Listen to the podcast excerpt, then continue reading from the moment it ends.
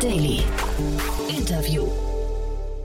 Herzlich willkommen zurück zu Startup Insider Daily. Mein Name ist Jan Thomas und wie vorhin angekündigt, Sebastian Blum ist bei uns, der Co-Founder und Partner von Greenfield One. Das ist ein neuer Fonds aus dem Kryptobereich hat gerade 135 Millionen abgeschlossen, also für den neuen Fonds eingesammelt. Und wir haben jetzt sehr, sehr ausführlich gesprochen über das Thema Krypto, Currencies natürlich, aber auch über NFTs, über die Einsatzgebiete, über Fraud, über all diese Themen, die gerade die Welt bewegen und wo meiner einer zumindest noch nicht so richtig viel Ahnung hat. Sebastian ist voll drin im Thema, das werdet ihr gleich merken. Von daher, wir haben etwas ausführlicher gesprochen und haben uns dann sogar noch verabredet, das Gespräch zu einem späteren Zeitpunkt fortzusetzen. Von daher wirklich, wirklich interessant. Kurz noch der Hinweis auf vorhin, falls ihr das nicht mitbekommen habt, um 13 Uhr hatten wir ja Christopher Oster hier zu Gast, den Co-Founder und CEO von Clark. Das ist ein Insurtech-Unternehmen aus Frankfurt, hat gerade Unicorn-Status erreicht, hat auch gerade eine Übernahme bekannt gegeben der Finanzen Group.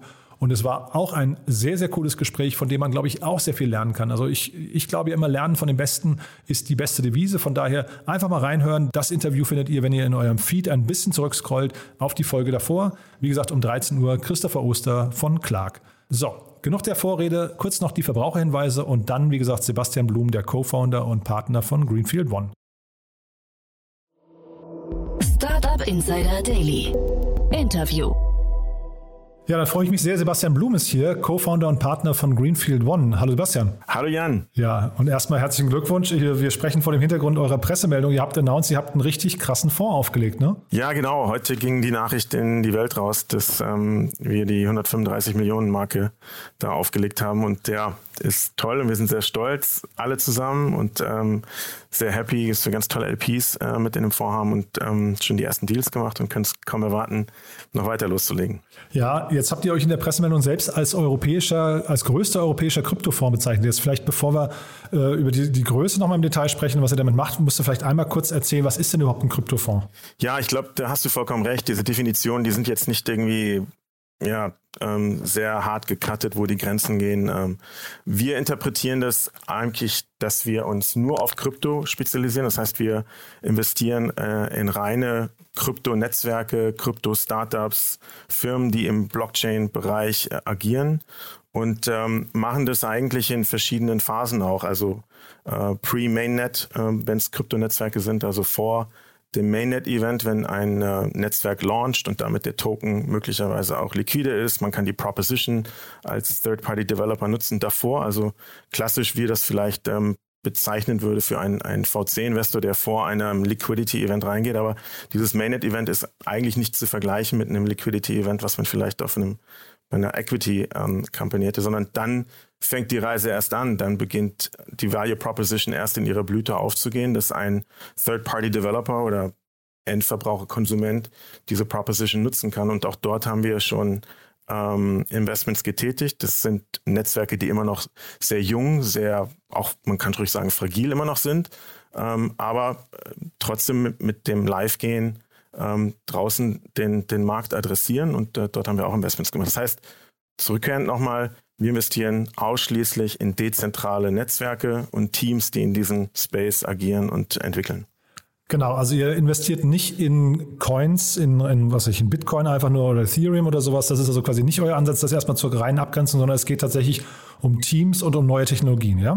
Ja, ich glaube, ein, eine Differenzierung, die das vielleicht eindeutiger macht, wir investieren jetzt nicht in Bitcoin. Also wir wollen mhm. immer einen direkten Bezug zu den Teams haben, mit denen wir sprechen, ähm, um zu verstehen, was die Hintergründe sind, die Motivation, die Vision des Ganzen. Und immer dort, wo wir Leute auf der anderen Seite treffen können, mit denen sprechen können, interagieren können, das qualifiziert dann für einen Deal für uns. Also wir würden jetzt nicht blind ähm, auf die Exchanges gehen und wie ein Hedgefonds möglicherweise äh, durch eigenen Research blind, ähm, ohne Interaktion mit den Entwicklerteams dahinter, äh, Tokens oder Coins kaufen. Nein. Ja, vielleicht bevor wir jetzt darüber sprechen, wie ihr überhaupt euren Dealflow hinbekommt und wie man auch in so einem frühen Stadion überhaupt äh, gute von schlechten Teams oder, oder Technologien unter, ähm, differenzieren kann, lass uns vielleicht nochmal einen Schritt zurückgehen. Du hast mir im Vorfeld gesagt, eure Entstehungsgeschichte ist ja irgendwie auch hochinteressant, ne?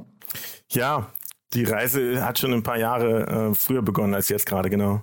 Ja, lass uns da mal vielleicht einsteigen. Also ich habe gesehen, du hast ja auch eine sehr spannende Vita. Ne? Ich weiß gar nicht, inwieweit dieser zusammenhängt, aber du, du warst sehr, sehr lange in den USA, ne? Richtig, insgesamt ähm, elf Jahre lang, genau. Mhm. Und wann, wann begann das, dass du gesagt hast, Krypto ist so das große Thema? Weil äh, wir können auch gleich nochmal den, den LP-Markt, also die LPs von euch nochmal durchgehen. Da sind ja auch jetzt spannende Namen dabei, die wahrscheinlich aus dieser Zeit vermutlich mal noch kommen. Aber hol, nimm uns nochmal zurück zu den Anfängen mit. Ähm, wann ging das Ganze los? Ja, also zu, zu meiner Vita, ich habe wahrscheinlich eher einen traditionellen ähm, ja, VC Investment Background, war lange bei dem Corporate VC der Deutschen Telekom, habe dann 99 angefangen und ähm, ja, ganz Stereotype in Startups investiert. Damals sehr infrastrukturnah für Telco und Mobile Networks.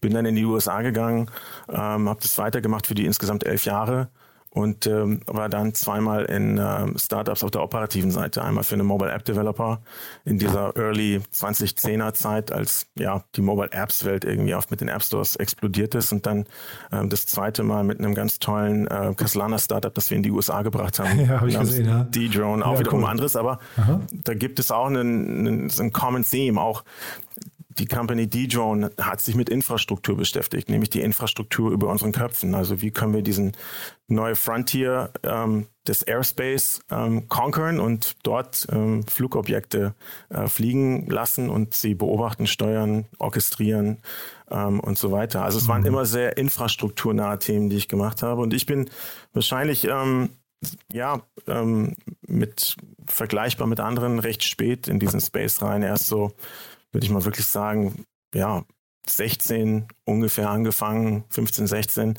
mich mit der Thematik zu beschäftigen, gelesen viel drüber, aber immer so ein bisschen abgetan, weil es einfach auch eine sehr komplexe Geschichte ist. Krypto, ich glaube, da gibt es eine technologische Komponente, die ganz neu und ganz anders ist, aber dann auch ähm, aufgrund der Tatsache, dass hier ähm, Ökonomien entstehen und mit eigenen, sage ich mal, Incentivierungs- und ähm, ähm, Strukturen über diese Tokensysteme und das eine ganz andere Art von auch Asset ist, was man kauft ähm, als Investor, in das man investiert und dann auch der Liquidity Pass. Also viele Dinge sind hier ganz anders, auch wie die Governance in diesen Netzwerken aussieht, dass ich es auch lange abgetan habe. Wahrscheinlich wie viele andere auch, aber irgendwann ähm, war das dann drüben, als ich ähm, mit D-Drone war, ähm, hat ähm, Andresen Horowitz den ersten großen 350 Millionen reinen Krypto-Fund geraced und das war wie so ein Donnerschlag und Paukenschlag, dass jemand, der sehr reputabel ist, sehr schlau ist, viel Geld schon verdient hat, ähm, auf einmal dieses Biest namens Krypto wirklich institutionell anfasst. Und ähm, das hat mich dann nicht mehr locker gelassen. So parallel dazu ähm, habe ich mich ähm, viel ausgetauscht mit einem guten alten ähm, Freund, Yasha Samadi, der, der, der mein Co-Founder hier ähm, bei Greenfield One ist, der schon ein, ein Stück weit früher in diesem Space ähm, reingegangen ist, nachdem er seine erste Company bei, die, bei der ja, der VC, bei dem ich war, T-Venture investiert hat, darüber haben wir uns kennengelernt. Und aus dieser Freundschaft ist dann auch oftmals Konversation über die Industrien entstanden und der ging sehr stark in die in diese Kryptowelt rein und ähm, er erzählt immer wieder, wie wahnsinnig groß das in Berlin, in, in, in, auch in Europa ist. Und aus diesem, sage ich, nebulösen, man befasst sich mit dieser Thematik immer mehr, geht auf Konferenzen, spricht mit Leuten. Irgendwann ähm, ist es wie so ein Thriller, den man nach der Seite 10 nicht mehr weglegt und auf einmal frisst man das rein. Und das war dann einfach gemündet einer Kombination aus einmal A, Neugierde. Hier entsteht etwas, was so anders ist als all diese Ehren, die wir davor hatten. B, das geschieht zum, auch zum Großteil in Europa und Berlin ist eine wahre Hausnummer in dieser Zeit. Ähm, versus den Prior Eras, die dann doch sehr signifikant geprägt wurden durch die USA und das Silicon Valley. Und ich wollte immer in Europa ähm, auch langfristig leben. Also die Möglichkeit, in in dieser prägenden Zeit, wo diese neue Infrastruktur aufgebaut wird, wieder in die Heimat zurückzugehen. Und dann noch ein Partner an meiner Seite, dem ich sehr, sehr stark vertraue. Das war ein Match, das irgendwie sensationell gut war.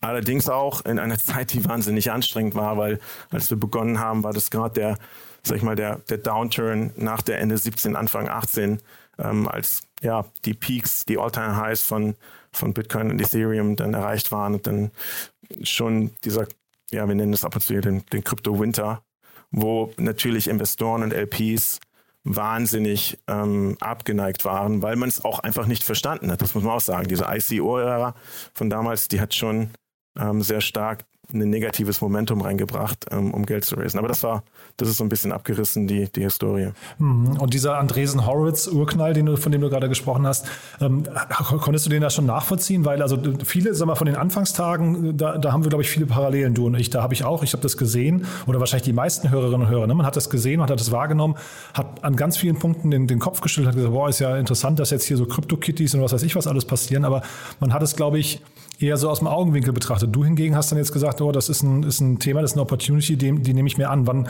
wann kam denn wirklich genau dieser Moment? Also war, war das wirklich der permanente Austausch mit deinem jetzigen Co-Founder und, und Konferenzen oder Andreas ja, Horowitz? Viel, oder? Viel, viele Gespräche, aber ich glaube auch irgendwann so die Einsicht, ähm, schau, ich bin, ich bin in die Branche reingekommen, 99. Das waren die letzten Tage der Heydays, also als die, als die Dotcom-Blase dann kurz darauf so ein bisschen poppte und habe gemerkt, okay, was eigentlich kurz davor war, hatte ich dann vom Hörensagen immer gehört ähm, in den Fluren und in den bei den Companies, in die wir damals investiert haben.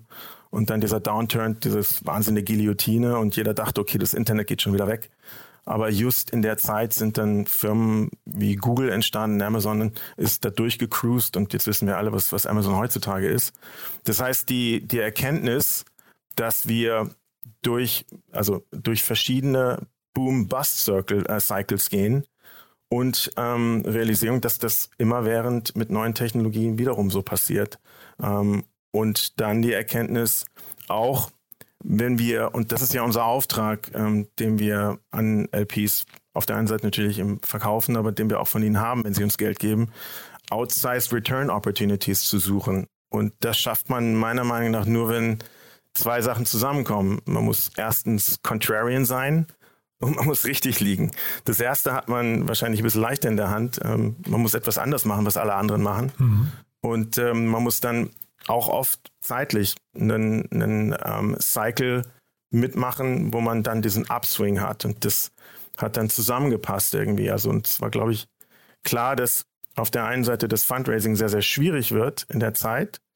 Aber die Gewissheit, dass das auch eine wahnsinnige Edge sein kann in dem Geschäftsmodell, dass wir dann im Verborgenen ähm, dort eine Know-how aufbauen, eine LP-Base aufbauen, ersten Deals machen und da, da in tolle Deals reinkommen, weil, sag mal, die traditionelle Beaten Pass, da sind alle unterwegs in Berlin, München und, und, sonst wo. Und das sieht man ja überall mit den Bewertungen, die dort hochgehen. Das war eine Möglichkeit für uns, ähm, off the beaten path zu sein. Hm. Ja, finde ich hochspannend. Wenn du sagst, das, das war damals schwierig, Geld einzusammeln. Es ist ja jetzt schon euer dritter Fonds. Ne? Das muss man dann vielleicht vor dem Hintergrund nochmal erklären. Kannst du mal kurz erzählen, wie sich die Fonds entwickelt haben? Also zum einen, vielleicht hat sich auch die, eure Investmentthese verändert, aber kann man auch schon die Performance in irgendeiner Form ablesen? Ja, also ähm, wir wollen jetzt nicht über die Performance hart reden, aber ähm, die, die Investments ähm, und der Cycle, den, wir, den ich gerade angedeutet habe, das sieht man schon ähm, eindeutig, dass ähm, dort äh, definitiv sich das in der, in der tollen Performance zeigt. Aber gleichzeitig, glaube ich, muss man auch sagen, hier geht es um eine langfristige Entwicklung ähm, in dem Space, um eine Infrastruktur, die aufgebaut wird für die nächsten 10, 15, 20 Jahre, so dass man nicht immer nur diesen Abschnitt nehmen kann der letzten zwei, drei, vier Jahre, sondern wir sind da sehr langfristig orientierte Investoren und ähm, ich glaube, das ist immer noch wir sind immer noch vor den großen Inception Points in unserer Industrie und damit gibt es immer noch heute auch noch wahnsinnige ähm, ähm, Renditepotenziale, wenn man hier interagiert und ähm, ein aktiver Investor sein kann. Hm. Wie schaust du denn insgesamt auf diese Branche? Also ähm, ist die wirklich voll von Opportunities oder ist sie auch voll von also jetzt äh, dieser NFT-Bereich hat so dem, dem, dem äh, Stigma, der ist so ein bisschen stigmatisiert mit dem Thema auch Fraud. Ne? Da sind viele Dinge, die vielleicht nicht ganz so sauber laufen, aber wie ist das denn bei so frühen äh, Startups, in die ihr investiert? Ich habe mal geguckt, also Depper Labs und sowas, das ist natürlich faszinierend, dass ihr bei sowas dabei seid, aber es sind ja wahrscheinlich viele Sachen dabei, die sehr früh sind einfach, ne? Ja, genau. Das sind alles sehr frühphasige Deals, in die wir dort reingehen, sind auch jetzt ähm, zumeist ähm, das erste Ticket und äh, Investment, was da reingeht. Aber ja, es ist ein bisschen schwierig, glaube ich, zu beantworten, was du äh, da suggerierst, weil ich glaube, jede Industrie, vor allen Dingen Industrien, die sehr früh sind, dort ähm, gibt es natürlich immer wieder Projekte, die vielleicht nicht so legitim sind wie andere. Und ähm, ich glaube, man braucht schon Expertise, man braucht ein Team, das aus verschiedensten Blickwinkeln auf diese Projekte draufkommt. Wir sind jetzt nicht nur Early Stage ähm, mal, Investoren mit einem Background, wie ich ihn habe, oder Jascha als Entrepreneur, sondern haben auch Researcher, äh, Leute ähm, mit einem sehr stark technologischen Background im Team und äh, Legal Background. Und ähm, ja, wir, wir äh, ähm, denken, dass vor allen Dingen in dieser aktuellen Phase muss man sich den ganzen Tag auf dieses Thema committen. Man kann es nicht at the side machen. Man kann es nicht irgendwie erwarten, dass man abends irgendwie eine Stunde oder zwei Medium-Artikel liest oder irgendwelche YouTube-Kanäle durchforstet. Das reicht, glaube ich, nicht aus, um die Edge zu bekommen, um genau das dann rauszusieben. Was sind die legitimen Projekte, die Gründer mit der richtigen Motivation und einer Vision, die umsetzbar ist? Ähm, weil sonst, ja, passiert dann das, was, was natürlich aktuell, dass du schon starke FOMO-Elemente hast. Und ähm, ja, es, also es ist schwierig, hier das komplett zu verneinen, dass natürlich Märkte sich erhitzen und dort ähm, auch Geld reinfließt, ohne viel Research gemacht zu haben über die Hintergründe des Projekts und des Teams. Aber nun gut, erzähl mir einen Markt, bei dem das nicht so ist. Mhm. Ähm, Immobilien tickt genauso. Es gibt Immobilien in Städten, die sind Top-Lage und Top-Preise und gerechtfertigt und dann andere, wo es ist, wenn man sich nicht äh, gut darüber informiert und das nur ähm, einen Tag im Monat äh, research, dass man da wahrscheinlich schlechte Deals bekommt. Mhm. Kannst du uns bei den Deals mal so eine, vielleicht nochmal, vielleicht eine Zusammenfassung der, der ähm, ich weiß nicht, der, der Segmente geben oder der, der äh, Suchfelder, weil also ich sehe jetzt hier sehr viel Protokolle in dir äh, investiert, ne? aber ich kenne mich zu wenig aus im Markt natürlich, um zu wissen, ist das jetzt schon euer Kern? Du hast vorhin gesagt, es geht um dezentrale, was ich, Teams oder, oder Strukturen.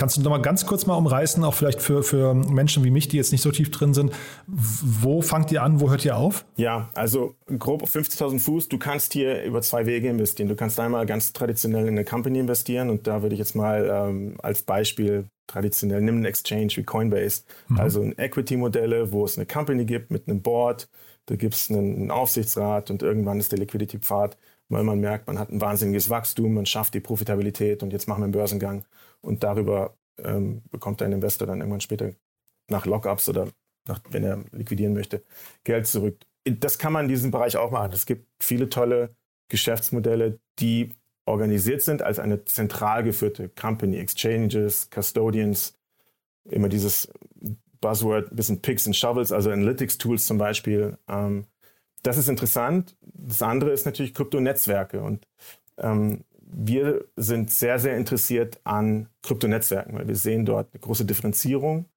ähm, unserseitig, dass wir das identifizieren können, hoffentlich besser als andere und dass dort, wenn der Value Capture, also wenn es dort eine, eine Werterhöhung gibt in dem Asset, wenn die Proposition angenommen wird, dass dort wahnsinnig tolle Returns möglich sind. Und deshalb wirst du in unserem Portfolio wahrscheinlich eine sehr viel größere Anzahl von Investments sehen, die wir in Protokollteams gemacht haben versus zentral geführten Teams. Das ist eine.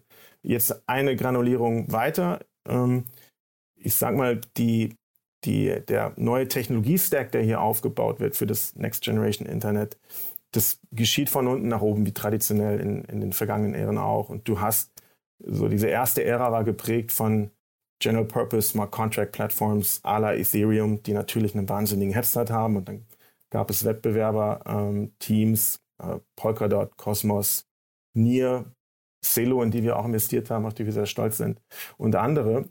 Und die meisten von denen sind mittlerweile schon live gegangen und ähm, man könnte jetzt argumentieren, dass es auch nicht 2000 weitere Layer 1 gibt. Der Markt fühlt sich so an, als wenn er einigermaßen check.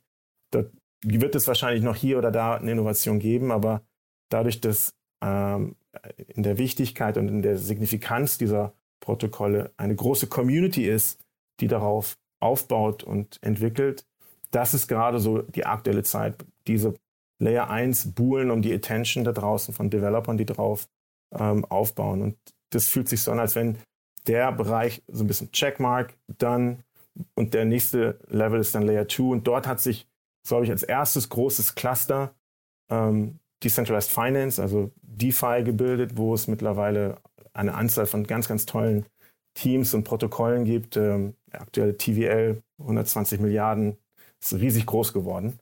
Äh, dort werden, haben wir investiert. Mit, mit OneInch waren wir der erste Investor in dem Team, die, die sehr groß sind und äh, äh, Sovereign, ganz großen Erfolgsgeschichte, ähm, ähm, ein Team aus, ähm, was DeFi auf Bitcoin baut. Also, und das wird weiterhin ein Narrativ sein, in das wir investieren. Und sagen wir, die nächste große ähm, Cluster, was dann aufgegangen ist, jetzt seit wahrscheinlich auch Mainstream in seit sechs, neun Monaten, das sind diese ganze Themen rund um NFT und dann natürlich Dapper mit NBA Top Shots, als auch Sorare und andere ähm, ähm, Produkte und Propositions, die aufgegangen sind, schon einen Reifegrad erreicht, dass viele da draußen auch im Mainstream langsam anfangen zu verstehen, was, was dieser NFT-Bereich kann. Warst du da eigentlich ungeduldig, dass der Mainstream das irgendwie versteht? Also, weil ich habe jetzt gesehen, glaube ich, im letzten Monat oder Anfang dieses Monats war es, glaube ich, dass der Kryptomarkt über drei Billionen Dollar wert geworden ist. Ne? Mhm. Also, woran man ja sieht, da ist jetzt wirklich signifikant Geld reingeflossen. Aber äh, war das für dich irgendwie alles total absehbar? Und hast du gedacht, wann, wann, wann wacht hier eigentlich endlich die breite Masse auf? Ja, also Ungeduld hat man natürlich immer, gerade am Anfang, wenn man loslegt und ähm, vor allen Dingen im, im, im Fundraising. Ich glaube, auf der Teamseite hat man diese Ungeduld jetzt nicht, wenn man investiert, weil da hat man auf der anderen Seite Leute, die ähnlich ticken und denken und ähm, da hat man sehr viel positive Energie. Wenn man auf einmal versucht, diesen LPs ähm, ein äh, Entry zu geben in diese Welt, und merkt, dass sie wahnsinnig missverstanden wird, das ist natürlich schon, da man, wird man sehr ungeduldig. Aber man muss auch zugeben, es, es dauert eine Weile, diese Welt zu verstehen, weil sie einfach so komplett anders ist. Und auch die Motivationen dazu ähm, sind anders. Deshalb ist das nachher in der Balance schon vollkommen okay. Du hast von eurem Team gesprochen, hast gesagt, da sind auch eine ganze Reihe an Experten drin. Ähm, wie läuft denn bei euch jetzt so ein Due Diligence-Prozess ab? Also, weil ich kann mir ja vorstellen, es gibt jetzt viele, wenn man sich so Wall Street Bets oder sowas, also die, die Reddit-Foren da alle anguckt, dann sind da wahrscheinlich ganz viele neunmal kluge Menschen drin, die, äh, weiß nicht, auch sehr viele Tokens und Coins und sowas pushen. Ähm, wie trennt man denn oder was, was hindert euch denn davon, einfach jetzt mit so einer Spray-and-Pray-Taktik vorzugehen und zu sagen, naja, wenn wir, wenn wir in zehn Sachen investieren, wird schon eins dabei sein, das durch die Decke geht. Was können denn so Experten überhaupt an Datenpunkten heranziehen? Ja, also ein Stück weit ist es schon gemimickt irgendwie, was so in dieser alten Welt passiert und ein Stück weit sind da ein paar Dinge auch anders. Was, was ähnlich ist, man interagiert mit einem Team ähm, auf der anderen Seite, ähm, findet Motivationen heraus, Visionen, ähm, Gründe, wie man sich gefunden hat und das an dem baut, was man dort ähm, aufbaut. Und eins kommt natürlich auch zugute, die sind alles Open-Source-Systeme und ähm, hier geht es um Community-Aufbau, dass andere externe Developer dieses Protokoll annehmen und darauf entwickeln. Das heißt, alle Teams sind eigentlich in ihrer Art und Weise, wie sie kommunizieren, wahnsinnig offen. Man kann sehr schnell ähm, ähm, auch Repositories ähm, sich anschauen, GitHub, ähm, was bisher bereits gecodet wurde, weil man einfach sehr offen miteinander kollaboriert und äh, umgeht äh, zusammen. Deshalb ist es in der Kommunikation ganz ganz ähm, gut und positiv, dass man auf der anderen Seite auf Leute trifft, die das nicht zurückhalten, sondern genau das Gegenteil. Das Zweite ist, wenn man sich 24-7 in diesen, in diesen Märkten dort bewegt, dann ähm, ist man natürlich auch irgendwo connected. Und das ist ein Stück weit, was die alte Welt natürlich auch ähm, auszeichnet, dass man auf einmal connected ist zu relevanten Leuten. Man kann da ähm, Leute heranziehen aus, sag ich mal, existierenden ähm, ähm, Investments, die man gemacht hat, um dort Dinge zu erfahren. Und dann hat man natürlich intern haben wir Ressourcen aufgebaut, technische Ressourcen, wo wir sehr stark auch unter die Motorhaube gucken können und ähm, Codebase anschauen können und so weiter. Und mit ähm, dem Research, den wir betreiben über den Felix, ähm, der das ganz toll macht, ähm, haben wir da auch eine Edge und sehr viel Kompetenz ähm, auf dem Governance Layer ähm, ja, mit zu beurteilen und Know-how mit reinzugeben. Und auf einmal wird man natürlich ein sehr angesehener Gesprächspartner auf der anderen Seite und das ja, ist dann ein, ein Schneeballeffekt, ähm, dass man auf einmal sehr relevant ist, viel Dealflow sieht und bekommt und das besser assessen kann. Und ähm, ja, dann ist das wie in vielen anderen Märkten. Man wird einfach besser in der Edge, sowas schneller zu assessen. Und dieses Thema, jetzt als Investor aufzutreten, dieses, diese, diese Struktur, ist das nicht fast eine Struktur, die dann auch irgendwie der alten Welt entspricht? Also könnte man nicht jetzt, ich hatte jetzt zum Beispiel neulich den Sebastian Diemer hier mit Warfare, da hatte ich das Gefühl, dass die eigentlich, die haben einen Token rausgebracht und dieser Token äh, gewinnt einfach immer mehr, oder ein Coin, ich weiß gar nicht, wie die Differenzierung ist, aber der, der gewinnt einfach immer mehr an Wert, wenn die Wette richtig aufgeht und dadurch kann sich eigentlich so ein Unternehmen fast selbst finanzieren. Ist das, also welche Rolle spielt dann ein Investor überhaupt? Ähm, sorry, verstehe nicht ganz die Frage, die du meinst. Also mhm. Also ähm, kann man nicht, kann man nicht quasi andere Finanzierungsmöglichkeiten finden, ähm, die vielleicht moderner sind, also sagen wir durch ICOs oder durch den Coin, der dann einfach wertvoller wird im Laufe der Zeit, als jetzt einen Investor zu bemühen. Also meine Frage geht so ein bisschen dahin, welche Rolle hat denn eigentlich der Investor? Ist das nicht eine fast tradierte Methode, äh, Geld in so ein Unternehmen reinzuholen?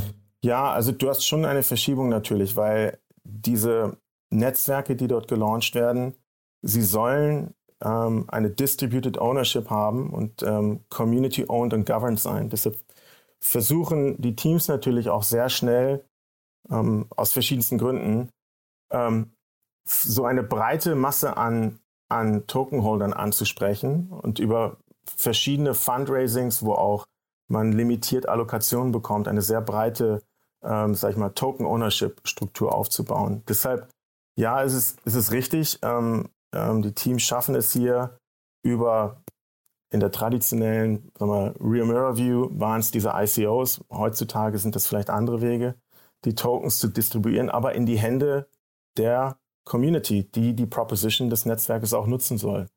Deshalb glaube ich, ist natürlich die Relevanz hier für, sage ich mal, einen, einen Investor wie uns und auch unsere Peers ein Stück weit ähm, verschiebt sich, weil ähm, man muss natürlich die Teams überzeugen, warum man 1, 2, 3, 4, 5 Millionen, wenn man das Pre-Mainnet-Launch investiert und damit möglicherweise ähm, Ownership konzentriert, das gut und richtig ist. Aber man muss auch sagen, diese Ownership und Konzentration, die bewegt sich in ganz anderen Metriken, als wie das vielleicht in einem traditionellen ähm, Tech-Equity-Startup-Bereich ist, wo ich ein VC habe, der in einer Serie A sehr viel Dominanz versucht auszuüben, indem er vielleicht komplett die Runde macht und damit 15, 20, 30 Prozent dieser, dieser Company hält. Bei uns ist das, sind diese Zahlen drastisch kleiner, weil Aha. ich versuche ja genau diese Dominanz nicht irgendwo auf dem Ownership-Table äh, zu haben. Und da sind es eher Zahlen wie 2, 3 Prozent,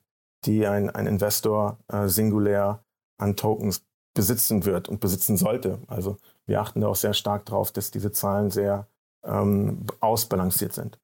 Und das ist wegen der Upside hinten dran? Also oder warum rechnet sich Nein, das dann? Das ist, ja. das ist wichtig insofern, weil du versuchst genau, sobald dieses Netzwerk natürlich launcht, eine, ein dezentrales, autonomes Gebilde hier an den Markt mhm. zu bringen. Wir sprechen mal von den DAOs, äh, Decentralized Autonomous Organizations die sollen ja auch dezentral sein. Und dort ist es ja sehr wichtig, dass ich nicht diese Konzentrationen habe. So wie bei Ethereum zum Beispiel, ne? da gibt es das ja, glaube ich. Ne? Richtig, ne? ja, genau. Ja. ja. Nee, also das, das verstehe ich nur. Ich versuche zu verstehen, warum es aus ähm, Investorensicht dann trotzdem attraktiv ist. Also weil, weil, da die Upside hinterher so hoch ist? Oder, äh, Natürlich, oder, wenn ja. das funktioniert, wenn das funktioniert und diese Netzwerke nach ihrem Launch ähm, so einen großen Zufluss haben und ein Value Capture dort eingebaut ist, ähm, in den Token es ein, eine unglaubliche äh, Wertentwicklung geben kann.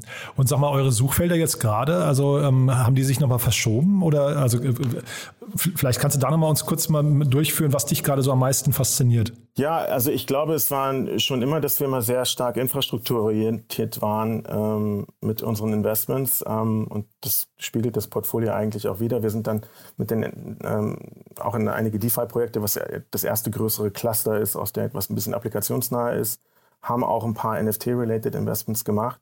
Ähm, wir sind sehr, sehr interessiert an Deals im Governance-Space, haben ähm, jetzt schon zwei größere gemacht, Paladin und ähm, Colony in dem Bereich und werden wahrscheinlich auch noch, noch ein paar andere ähm, in diesem Bereich machen. Was heißt denn für dich Governance, Entschuldige bitte? Ja, also Toolsets, Netzwerke, die es einem Netzwerk ermöglichen, ihre Governance leichter aufzubauen, zu strukturieren, zu kommunizieren.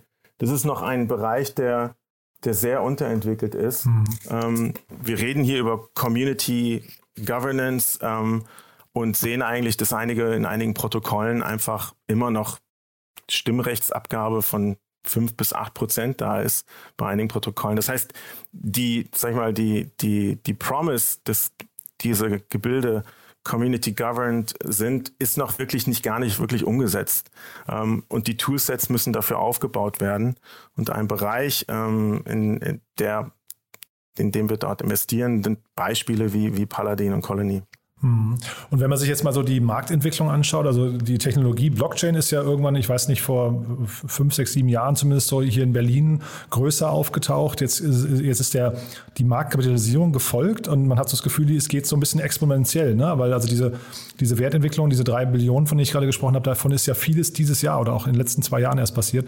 Äh, siehst du denn die Adaptierbarkeit oder die Adaptionsbereitschaft von Unternehmen, dann solche Protokolle und so weiter irgendwie bei sich zu integrieren, auch gegeben? Also ist das, der, ist das die nächste Welle, die kommt? Ja? Absolut. Wir sind da immer noch am, am Anfang. Äh, das, das, wir sind da wirklich noch weit weg von einem großen Inflection Point. Und ich glaube, ein Teil, der wirklich reinspielen wird hier, ist Regulierung, die definitiv kommen wird und kommen muss, mhm. damit große, große Player ähm, auch anfangen, mit diesen Netzwerken äh, zusammenzuarbeiten. Also wenn wir jetzt mal allein in den Enterprise-Bereich reingehen, wo es ja durchaus hier und da vielleicht Möglichkeiten geben würde, theoretisch für ähm, Leute ähm, mit diesen Netzwerken anfangen, rum zu experimentieren, Proof of Concepts aufzubauen, das im großen Stil zu sehen äh, auf der Adoption-Seite, dafür wird es Regulierung benötigen. Und äh, die wird ja vorbereitet, das ähm, ist auch public.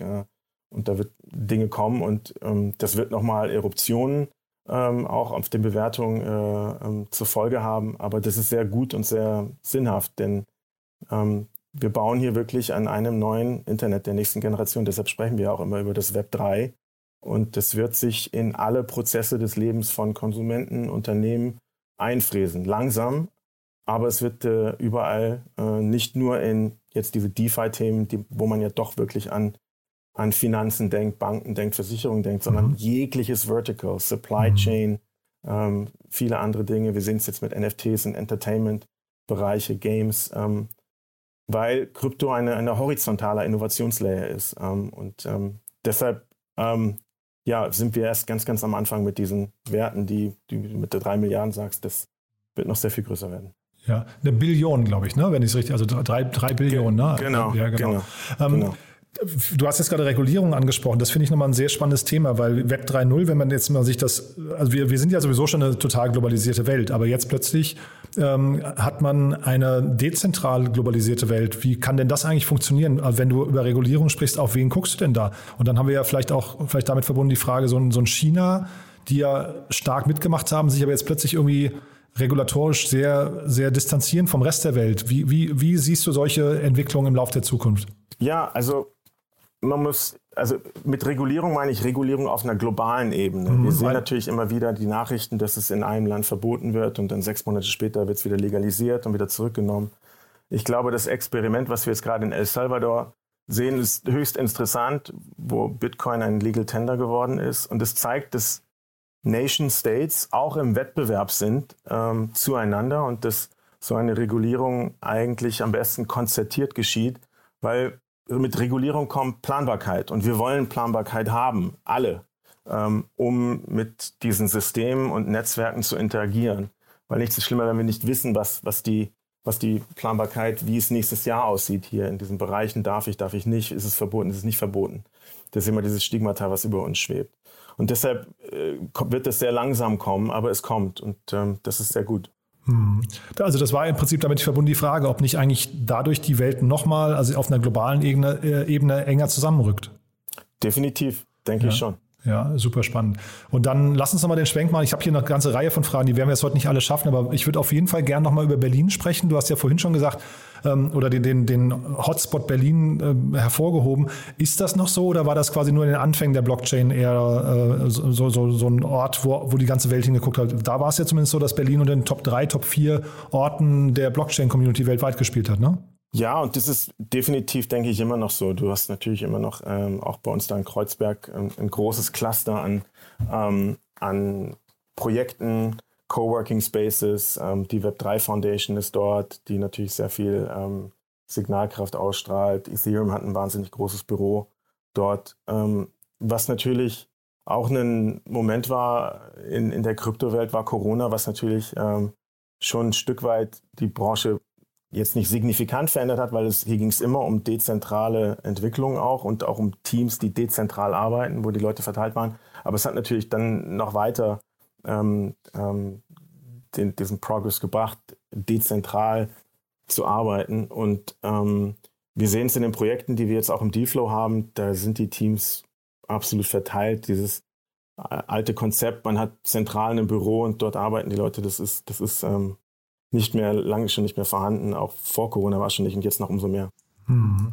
Und da lass mal kurz nochmal über die NFT-Welle äh, gerade sprechen. Kannst du die greifen? Also äh, sind für, für dich so Dinge wie äh, Axie Infinity oder Sorare oder dann vielleicht eben auch solche weiß nicht, der erste Twitter-Account äh, oder der, der, erste Tweet, der verkauft wurde oder Board Apes oder sowas, sind das für dich alles Anwendungsfälle, die unter ver verstanden und äh, akzeptiert laufen oder eher unter, das ist jetzt noch so der Anfang, wo die Leute ein bisschen, ein bisschen Spaß haben, aber eigentlich kommen ganz andere Themen? Naja, diese, diese Welt lebt davon zu experimentieren und sie ist noch in einer sehr jungen Phase. Ähm, und ich denke, ich, manche der Dinge kann ich nachvollziehen, manche der Dinge kann ich nicht nachvollziehen. Aber das ist auch vollkommen okay so, weil mhm. kann mich noch entsinnen, als ähm, ich im Welle gearbeitet habe und gelebt habe und äh, Themen wie Twitch aufkamen. Und ähm, ich bin beileibe nicht, ich bin auch ein Gamer gewesen mal lange, aber jemandem zuzuschauen, wie er andere Spiele spielt und das mit Audience-Zahlen, die jetzt wahnsinnig durch die Decke gingen, das ist für mich auch nicht unbedingt immer nachvollziehbar, aber, aber das ist vollkommen okay. Also Dinge mhm. entstehen und, und andere Menschen haben andere Passionen. Und ähm, würde ich jetzt äh, Millionen ausgeben für einen Crypto-Punk, das ist, glaube ich, die falsche Frage, ob ich das machen würde. Es machen Menschen. Und äh, ich glaube, dass hier ein Movement ist, wo Leute virtuelle Items kaufen, die sie dann auch in diesen virtuellen Welten darstellen. Das ist, glaube ich, meiner Meinung nach vollkommen nachvollziehbar, wenn wir andere Dinge sehen, die passieren, dass Mark Zuckerberg seinen kompletten Konzern ausrichtet in das Metaversum und nicht und, und sogar den Namen ähm, ändert seines Konzerns in Meta. Das zeigt, Leute investieren absolut aggressiv in diese virtuellen Welten. Und dass in diesen virtuellen Welten Scarcity benötigt wird, das ist, glaube ich, vollkommen außer Frage. Leute wollen dort ihre Persönlichkeiten zeigen, wer sie sind, für was sie stehen und wollen dort Marken darstellen und Marken zeigen und braggen und all diese Sachen, die wir natürlich im reellen Leben auch machen. Und deshalb ähm, ist dann der Loop dann irgendwo wieder geclosed für mich, dass das absolut Sinn macht. Ähm, aber ob der eine lieber den Punk mag oder den Ape oder beides nicht und was anderes, jeder findet dort für seine Passion wird das ähm, Äquivalente finden, ob es jetzt eine Sorare-Karte ist und dann spiele ich das Fantasy-Football-Spiel oder das ist der NBA Top Shot Moment von Stephen Curry, den ich übrigens gekauft habe. Also okay. dort habe ich schon, ähm, bin ich schon NFT-Owner geworden, damals als das Spiel gelauncht hat mit anderen Spielern. Ja, das mache ich und das ähm, werde ich wahrscheinlich weiterhin machen und äh, Dinge kaufen, weil ich daran glaube, dass wir irgendwann in einer Welt leben, wo wir vielleicht mit Goggles zu Hause auch andere Leute treffen und dann auf einmal ganz anders miteinander interagieren werden. Hm. Ja, ich dachte jetzt eher, dass du vielleicht dann auch verweist auf das inhärente Geschäftsmodell von NFTs, ne? den, Mechanismen, die dahinter stecken. Also jetzt nicht nur kauft man einen, einen CryptoPunk oder ein Board Ape für ein paar Millionen, sondern eher die Frage, dass da, da ist ja eine Lizenzierbarkeit mit drin und ein Ownership, Urheberrecht-Themen. Ne? Und dass das irgendwie vielleicht nochmal sehr, sehr viel verändern könnte. Absolut, ähm, absolut. Ich denke mal, das ist eine der der interessanten Sachen, dass experimentiert wird, ausprobiert wird und dass hier auch neue Modelle aufkommen, die absolut ähm, im Mindset von den Creatoren sind. Wenn wir das Beispiel nehmen, ich äh, ähm, ähm, mache ein, ein, nee, ein Gemälde male ich ja nicht, aber ich kreiere Art, koppel es dann mit dem NFT und kann dort einprogrammieren, dass wenn es weiterverkauft wird zum Beispiel, dass ich ähm, 5% der Weiterverkaufszahlung ähm, bekomme, dann sind es wahnsinnig tolle neue Möglichkeiten, diese Kunst zu monetarisieren für genau. einen Künstler, ein Creative Person, ähm, um, um hier weiter ähm, ähm, Revenues zu generieren. Und das sind, das sind neue Dinge, mit denen wahrscheinlich wir erst am Anfang stehen von dem, was da ausprobiert wird und auf uns zukommen wird. Ja, und, und darauf wollte ich nämlich nochmal hinaus. Du hast ja jetzt gerade Facebook schon mal angesprochen, die ja im Prinzip äh, in vielen Fällen eine Distributionsplattform für Drittinhalte sind. Ne? Und äh, ist das nicht, wenn man jetzt auch mal Spotify oder welche anderen Plattformen da in Frage kommen, äh, sich mal vornimmt, ist das nicht hinterher so, dass all diese Plattformen möglicherweise ähm, in Frage gestellt werden, wenn jetzt plötzlich die Creator ihre eigenen äh, Abrechnungsmodelle in ihre Produkte reinbauen können? Also kann es nicht sogar sein, dass die Kontinentalplatten, wie wir sie heute kennen, sich nochmal verschieben? Ja, denk, das denke ich schon, aber ich glaube, es wird auch länger dauern, als ähm, wir manchmal ähm, es vielleicht suggeriert bekommen in, äh, in den Informationen, die wir über die Presse erfahren und die teilweise von den äh, Entwicklerteams dort kommen. Ich glaube, am Ende vom Tag wird es immer noch eine ganze Weile dauern und auch Facebook und äh, Spotify sind smart genug, haben genügend Geld, haben mhm. äh, Talent genug, um darauf reagieren zu können. Aber ja, es wird, es wird absolut tektonische, sage ich mal, Verschiebungen geben wo, und das ist ja im Kerngedanken auch, was, wofür Web3 steht, self-sovereign. Ich bin der Owner meiner eigenen Daten und kann sie auch dementsprechend ähm, alleinig gestalten und auch die Möglichkeit, ähm, ähm, dass jemand Zugriff hat auf meine Properties, die digital sind, all diese Themen. Und ähm, aber man muss, glaube ich, geduldig sein. Ich glaube, man darf nicht verkennen, dass dieses neue Internet, das wird nicht in einem Jahr entstanden sein, komplett. Und auf einmal werden wir über NFTs nur noch Musik kaufen. Das wird